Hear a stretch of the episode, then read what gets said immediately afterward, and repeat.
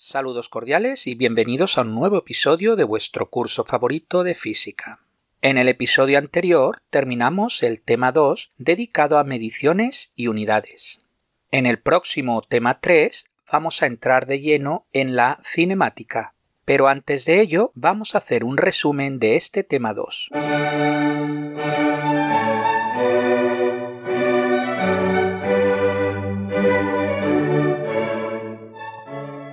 Empezamos este tema 2 con la definición del concepto de magnitud física, esto es, aquella propiedad de un sistema físico que es mesurable, como por ejemplo la longitud, la masa o el tiempo. La magnitud física consta de dos partes, un número y una unidad. Vimos cómo en física podemos tratar con números muy grandes o bien muy pequeños.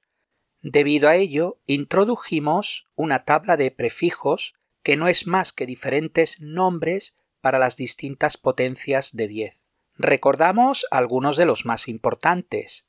Giga, G mayúscula, 10 elevado a 9. Mega, M mayúscula, 10 elevado a 6. Kilo, K minúscula, 10 elevado a 3. Deci, D minúscula, 10 elevado a menos 1. Centi, C minúscula, 10 elevado a menos 2. Mili, m minúscula 10 elevado a menos 3. Micro, la letra griega mu, 10 elevado a menos 6. Nano, n minúscula 10 elevado a menos 9. Algunos ejemplos serían milímetro, nanosegundo, kilogramo, meganewton, gigapascal, etc. Vimos también cómo a la hora de escribir los números tenemos dos tipos de notación científica, está la notación estándar, esto es, la notación decimal, pero también tenemos la notación científica, que hace uso de las potencias de 10. Por ejemplo, 350 en notación científica sería 3.50 por 10 elevado a 2. 41.800 sería 4.18 por 10 elevado a 4. En ambos casos diríamos que el número de cifras significativas es 3.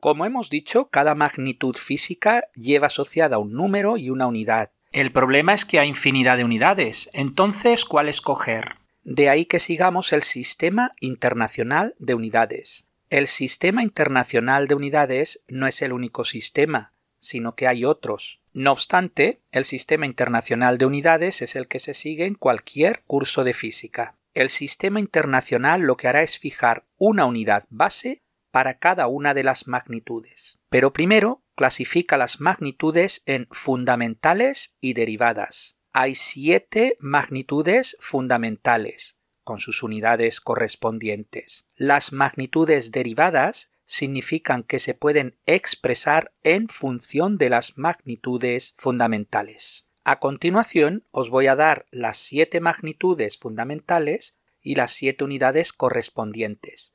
El primer nombre hará referencia a la magnitud y el segundo a su unidad. Masa, kilogramo. Longitud, metro. Tiempo, segundo. Temperatura, Kelvin. Intensidad luminosa, candela. Cantidad de sustancia, mol. Intensidad de corriente, amperio. Por cierto, no sé si os habéis dado cuenta, pero si la unidad hace referencia al nombre de un científico, se utiliza una letra mayúscula. En caso contrario, es una letra minúscula. Por ejemplo, la temperatura se mide en Kelvin y como Kelvin fue un científico, se escribe con K mayúscula. La fuerza se mide en newtons y por tanto, como es el nombre de un científico, el símbolo es una N mayúscula. La presión se mide en pascales y como Pascal fue un científico, el símbolo es P mayúscula A y así muchas otras que iremos viendo a lo largo del curso. ¿Y qué pasa con las magnitudes derivadas? Pues que todas ellas se pueden expresar en función de magnitudes fundamentales. Por ejemplo, En el siguiente capítulo ya vamos a introducir la velocidad, una magnitud derivada que es igual a la longitud dividido tiempo. Estas dos últimas son magnitudes fundamentales. Análogamente, veremos cómo la aceleración, una magnitud derivada, se puede expresar como una longitud dividido el cuadrado del tiempo. Una vez fijado el sistema internacional de unidades, dedicamos el resto del tiempo a ver las definiciones de las diferentes unidades.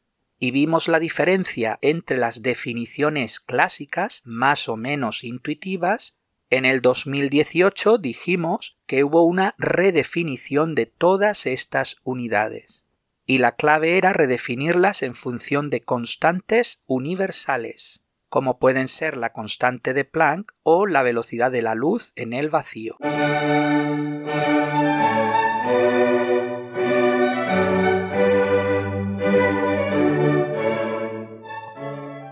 vimos cuatro instrumentos que podemos utilizar para medir longitudes. Dos de ellos ya los conocéis, como son la regla y la cinta métrica. Para medir objetos pequeños y con mayor precisión podemos utilizar el calibre o pie de rey y micrómetro o palmer.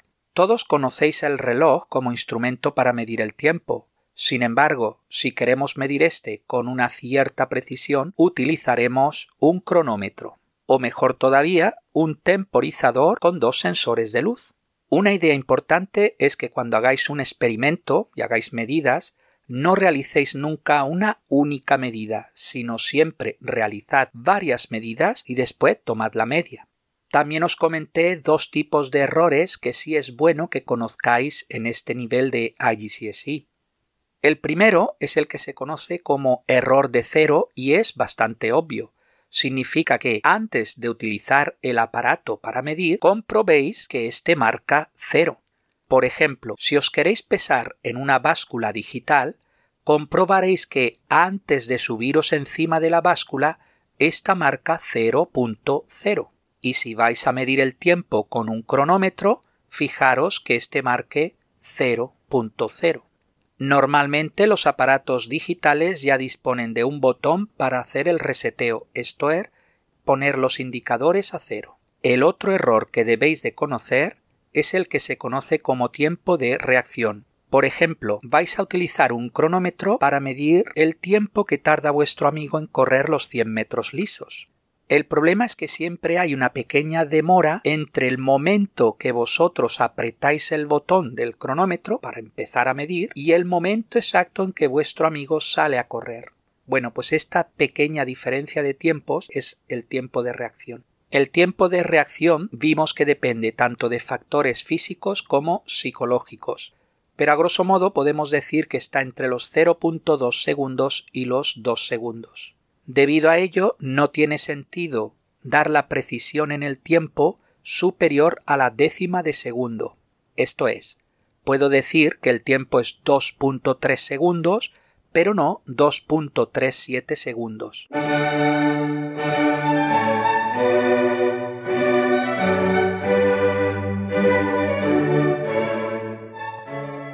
El volumen es la cantidad de espacio que ocupa un objeto. La unidad en el sistema internacional es el metro cúbico, aunque también es muy común utilizar el litro. Para convertir entre ambas unidades, recordad que un litro equivale a un decímetro cúbico. Mil litros serían un metro cúbico y el mililitro sería un centímetro cúbico. La densidad se define como la masa dividido el volumen. La unidad de densidad en el sistema internacional será el kilogramo por metro cúbico, aunque también será muy común la unidad de gramo por centímetro cúbico. Por cierto, ¿averiguasteis cuál es el elemento químico con mayor densidad de todos? La respuesta es el osmio.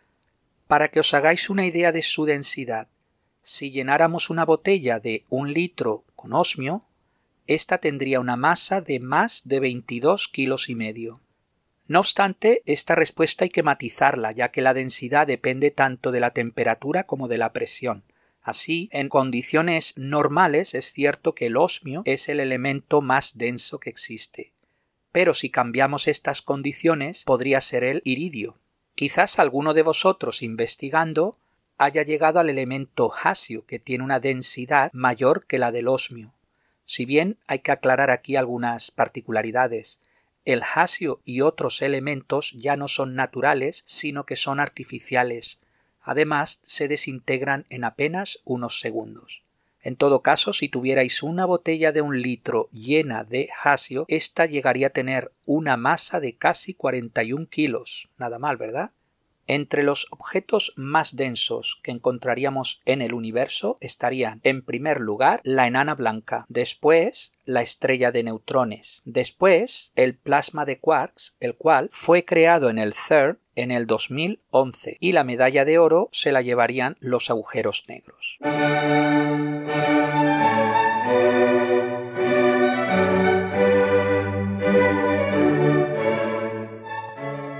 Para medir volúmenes podemos utilizar una probeta, que no es más que un cilindro graduado. Si tenéis un sólido, si este es regular, podemos medir sus dimensiones y aplicar la fórmula matemática correspondiente, sea una esfera, un cilindro, una pirámide, un paralelogramo, etc. Si el objeto es irregular y no es muy grande, se puede introducir en la probeta y medir el desplazamiento del volumen del agua, por ejemplo. Y si es un poco más grande y no cabe en la probeta, en este caso podríamos utilizar un matraz o un vaso de precipitado y recoger el agua que desplaza al introducir el objeto y medir el volumen de este agua. Para calcular la densidad de un objeto, lo que se hace es medir la masa, medir el volumen y después dividir ambos números. Por ejemplo, la probeta que utilizábamos anteriormente puede estar colocada encima de una balanza digital Finalmente vimos varias aplicaciones acerca de la densidad. Explicamos la historia de Arquímedes y la corona de oro del rey Hierón. También vimos cómo calculando la densidad de los planetas se puede conocer algo acerca de la estructura interna de los planetas. Vimos que el hecho de que un objeto flote o se hunda depende de la densidad relativa entre el objeto y el líquido en el que se sumerge. Vimos también cómo los globos de aire caliente se sustentan en el principio de Arquímedes, al igual que los dirigibles. También vimos la diferencia entre masa y peso. La masa es una propiedad que es constante en cualquier parte del universo es el mismo valor. El peso no, ya que éste depende del valor de la gravedad, así que el peso es diferente en la Tierra, en Marte, en la Luna, en Júpiter, etc. La balanza realmente se basa en la fuerza gravitatoria. La balanza de dos platillos o de cruz o clásica, cuando está en equilibrio, significa que los dos objetos tienen el mismo peso y por tanto los dos objetos tendrán la misma masa. La balanza digital, en cambio, solo tiene un platillo. Se coloca el objeto y lo que actúa es la fuerza gravitatoria. Finalmente la pantalla se calibra de forma que muestre unidades de masa, por ejemplo gramos. Si ambos instrumentos lo llevamos a la Luna, recordad que mientras que la balanza de dos platillos nos dará el mismo valor de masa, no será lo mismo para la balanza digital, puesto que ésta habría que calibrarla allá en la Luna. Pues hasta aquí el resumen del tema 2. El próximo tema número 3 entramos de lleno en la cinemática. Muchas gracias por su atención y hasta el próximo día.